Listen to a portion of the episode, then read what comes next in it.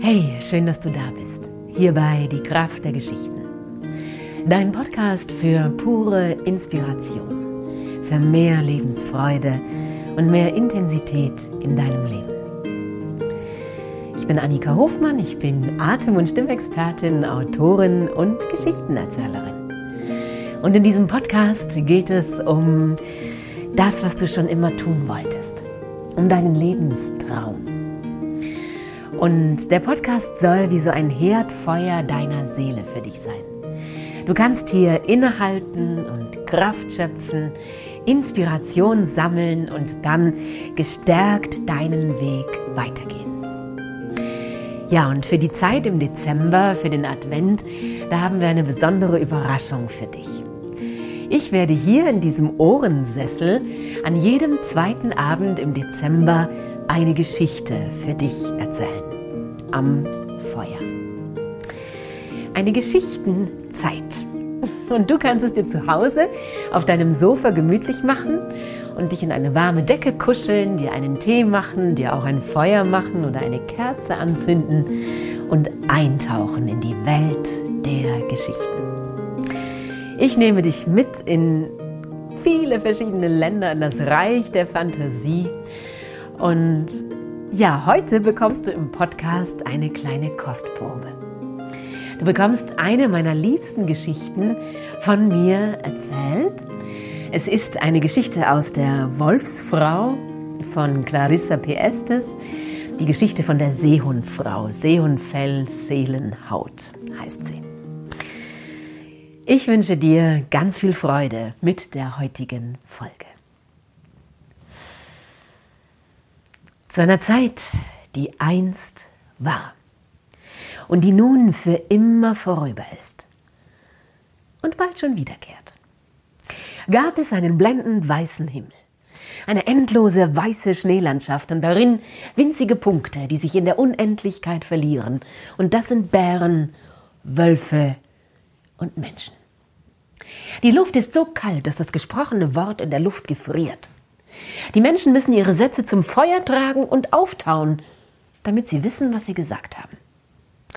Alle Geschöpfe leben im schneeweißen Gespinst der Haare von Anoluk, der Großmutter der Erde. Und hier lebte einmal ein Mann, der sehr einsam war. Die langen Jahre der Einsamkeit, die hatten tiefe Furchen in sein Gesicht gegraben, denn er fühlte sich verlassen und weinte viel.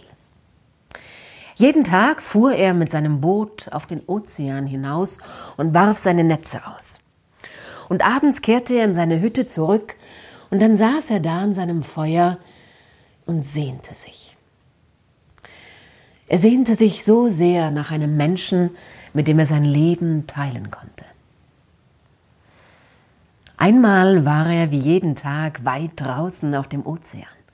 Er hatte den ganzen Tag die Netze ausgeworfen und nicht einen einzigen Fisch gefangen. Es begann Abend zu werden. Die Dämmerung brach herein, der Tag ging in die Nacht über. Erschöpft ließ er sich auf seinen Berg aus Fischernetzen sinken und seufzte. Er starrte vor sich hin und ließ das Boot einfach auf den Wellen treiben. Und plötzlich, plötzlich war es ihm, als ob sich da in der Ferne etwas bewegte. Sein Jägerauge erkannte, dass es keine Tiere waren. Er nahm die Ruder. Lautlos ruderte er näher heran. Und als er näher an den Felsen kam, da ging der Mond auf und im silbernen Licht des Mondes sah er, dass es ein Kreis splitternackter Frauen war, die dort im Mondschein tanzten. Sie wiegten ihre Körper hin und her und sangen dabei. Lautlos zog der Fischer sein Boot ans Ufer. Lautlos trat er ein paar Schritte näher, ohne dass die Frauen ihn sehen konnten. Er sah da unten auf dem Felsen Robbenfelle. Ohne so recht zu wissen, was er tat, nahm er eines der Felle und verbarg es unter seinem Parker. Kurz darauf rief eine der Frauen etwas. Es klang wie, wie der Gesang von Walen im Morgengrauen.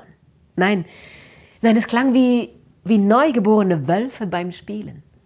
Nein, dieser Ruf, er war mit nichts zu vergleichen, was der Fischer je zuvor gehört hatte. Die Frauen kamen herbei. Sie sahen ihre Robbenfelle und eine nach der anderen schlüpfte in ihr Fell und glitt zurück ins Meer. Nur eine blieb übrig. Sie suchte nach ihrem Fell und suchte und suchte. Und da trat der Fischer hinter dem Felsen hervor. Er sah sie an. Bitte, sagte er, komm mit mir, werde meine Frau. Das kann ich nicht, sagte sie. Ich gehöre dem anderen, dem dort unten. Sie zeigte hinab in die Tiefe des Meeres. Bitte, sagte der Fischer noch einmal, komm mit mir.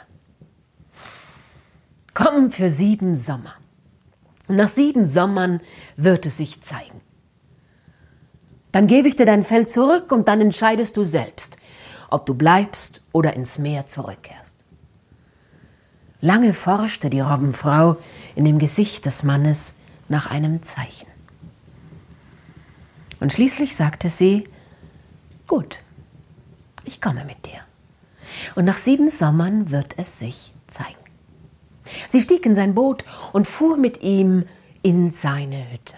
Es war, als ob das Glück in sein Haus eingekehrt wäre. Er saß mit ihr zusammen am Feuer, er saß mit ihr zusammen beim Essen und Nacht für Nacht schliefen sie Arm in Arm ein. Nach neun Monaten gebar die Meeresgeborene dem Mann einen Sohn, den sie Oruk nannten. Der Junge wuchs heran. Er war ihr größtes Glück. Und in den langen Winterabenden, wenn sie zusammen am Feuer saßen, dann schnitzte der Vater Figuren. Und die Mutter erzählte Geschichten. Und sie erzählte nicht vom Bären und vom Wolf, wie die anderen es taten, sondern vom großen Walfisch von den Lachsschwärmen und von den Seehunden. Denn das waren die Geschöpfe, die sie kannte. Die Zeit verging. Ein Jahr nach dem anderen und eine Verwandlung geschah mit der Frau. Es war, als ob ihre Haut immer trockener würde. Der Glanz in ihren seelenvollen Augen erlosch. Schließlich musste sie sich den Weg mit der Hand ertasten. Sie war halb blind geworden. Sie hatte so eine unendliche Sehnsucht nach dem Meer. Eines Nachts erwachte Uruk davon, dass seine Eltern miteinander stritten. Er hörte, wie seine Mutter rief: Gib mir mein Feld zurück! Gib mir mein Feld zurück! Du hast es mir versprochen! Und wie der Vater antwortete: Damit du uns verlässt und für immer fortgehst. Ich weiß nicht, was ich tun werde, rief seine Mutter. Ich weiß nur, dass ich wiederhaben muss, was mir gehört. Da stand der Vater auf, ging hinaus, warf die Tür hinter sich zu und verschwand wortlos in der Nacht. In dieser Nacht weinte sich Uruk in den Schlaf. Er liebte seine Mutter sehr. Aber schon bald wurde er zum zweiten Mal geweckt. Ihm war, als ob der Wind, der um die Hütte strich, seinen Namen rief. Horuk. Horuk. Horuk. Er stand auf. Er zog seine Stiefel an seinen Parker, er ging hinaus in die Nacht, und da hörte er es ganz deutlich. Horuk. Er folgte dem Ruf. Er kam hinunter zu den Felsen, die vom Meereswasser umspült wurden, und da lag ein Seehund. Ein Seehund mit silbergrauen Schnurrhaaren. Und er deutete mit seiner Flosse auf ein Bündel, das eingerollt unter einem Felsen lag. Uruk bückte sich. Er holte es hervor. Und sogleich kam ihm der unverkennbare Duft seiner Mutter entgegen. Er entrollte ihr Robbenfell, es war, als ob sie vor ihm stünde und in ihre liebevolle Umarmung einhüllte. Der alte Seehund nickte bedeutungsvoll und ließ sich zurück ins Meer gleiten. Uruk rannte nach Hause. Die Mutter hatte bemerkt, dass er hinausgegangen war und sie sah ihn kommen. Und sie sah auch, was er in den Händen hielt. Sie nahm ihr Robbenfell, sie drückte es an sich und sie lief hinunter zum Meer. Und dort schickte sie sich an, in ihr Fell hineinzusteigen und ins Meer hinabzutauchen. Da rief Uruk, Mutter, was tust du? Sie drehte sich zu ihm um. Sie sah ihn an und dann nahm sie sein Gesicht in ihre Flossen. Sie hauchte ihren Atem in seine Lungen. Einmal, zweimal und ein drittes Mal. Und dann tauchte sie mit ihm hinab in die Tiefe des Meeres. Und Uruk konnte unter Wasser atmen. Er folgte seiner Mutter hinunter an den Meeresgrund. Der uralte Seehund mit den silbergrauen Schnurrhaaren kam ihnen entgegengeschwommen. Er nannte Uruk voll Stolz seinen Enkelsohn. Und dort blieben sie, in der Welt unter den Wellen. Und Uruk konnte sehen, wie seine Mutter gesundete. Er sah, wie ihre Fettpolster zurückkehrten und ihre glänzende Haut. Und vor allem das Leuchten in ihren seelenvollen Augen. Und so verging ein Tag nach dem anderen. Sieben Tage. Da rief der alte Seehund die beiden zu sich, und er sprach zu seiner Tochter, was ist mit dem Jungen? Er muss zu den Menschen zurück, und das weißt du. Ja, sagte die Mutter, ich, ich weiß. Er hat einen Menschen zum Vater. Und er muss unter den Menschen leben. Ich, ich werde ihn hinaufbringen.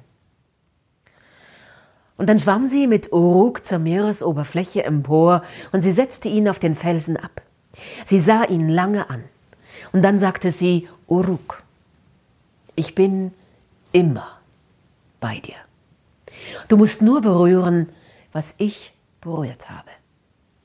Meine Feuerhölzer, meine Steinmetzarbeiten von Otter und Meeresgetier und meine Messer.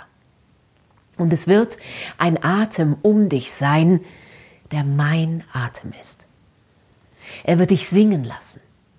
Er wird dir Geschichten Und dann sah sie ihn lange an und schwamm hinaus aufs Meer und tauchte hinab in die Tiefe. Uruk, Uruk kehrte zu den Menschen zurück und zu seinem Vater. Und er wurde ein großer Dichter, Sänger und Geschichtenerzähler seines Volkes. Die Leute sagten, dass er seine Gabe einem Wunder aus seiner Kindheit verdanke, als ihm ein Seehund vor dem Ertrinken bewahrt habe. Und ja, man sah ihn zuweilen im Morgengrauen unten auf den Felsen sitzen und Zwiesprache mit einer Seerobbe halten. Diese Seerobbe, die kann niemand fangen. Sie ist unantastbar. Und sie wird Tanki Kok genannt, das heißt die mit den leuchtenden, die mit den seelenvollen Augen.